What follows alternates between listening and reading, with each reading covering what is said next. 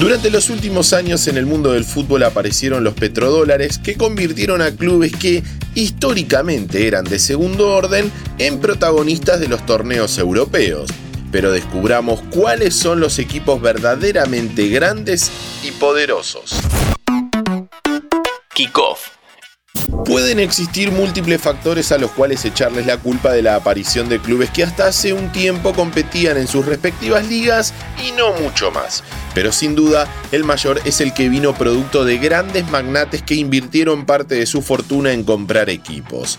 La gran mayoría de las veces, esta inversión no se ve reflejada en resultados.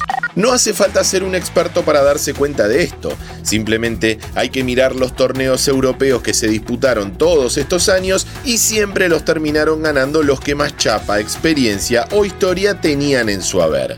En relación a lo que comentábamos hace unos segundos, la recomendación para que busquen el podcast de Kickoff en donde nos preguntamos quiénes son los dueños del Manchester City y del PSG. Sin duda que el club más grande del mundo por la característica que a vos más te guste es el Real Madrid.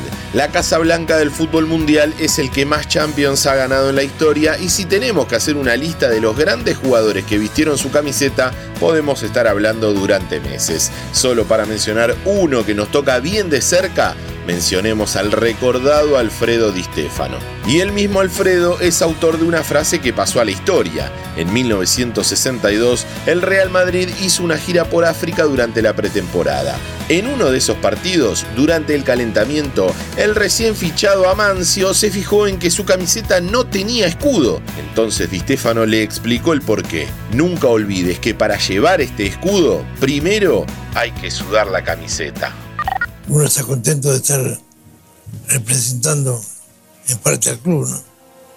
Porque al final es el, club de mi vida este.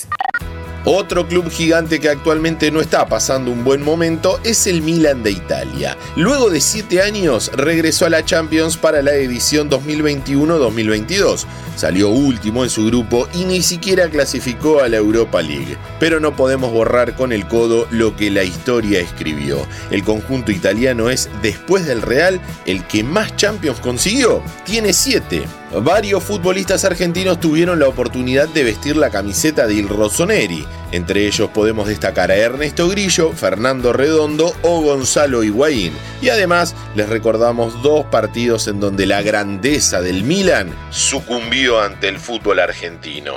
En 1994, Vélez le ganó 2 a 0 la final intercontinental con goles de Roberto Trota y Omar Asad. En 2003, el que se la ganó fue Boca. En ambos casos, el entrenador fue el mismo, el virrey Carlos Bianchi. Antes de seguir conociendo la grandeza de los clubes, te recuerdo que si te gustan nuestros podcasts, podés seguir el canal de Interés General para tenernos todos los días en tu Spotify. Búscanos como Interés General Podcast, apretás la campanita y listo.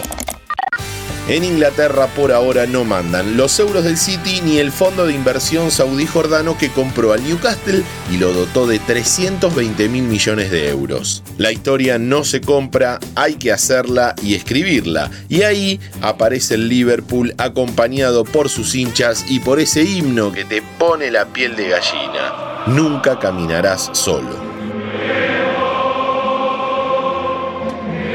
Y el Liverpool no solo tiene en sus vitrinas la friolera de seis Champions, sino que además es el equipo que más partidos y más puntos obtuvo en la historia de la Premier. Otros clubes de los cuales uno no puede negar su grandeza son el Bayern Múnich y el Barcelona. El equipo alemán es el más grande de su país y siempre está coqueteando con los partidos definitorios de los torneos que juega. El club español tiene una línea de tiempo en donde se marca el AM y DM, antes de Messi y después de Messi.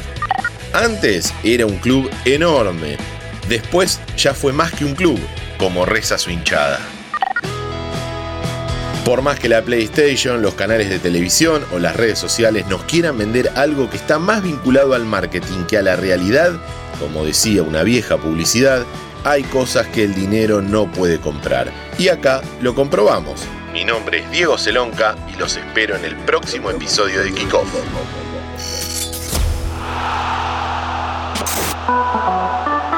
¿Te gustaron esos 5 minutos?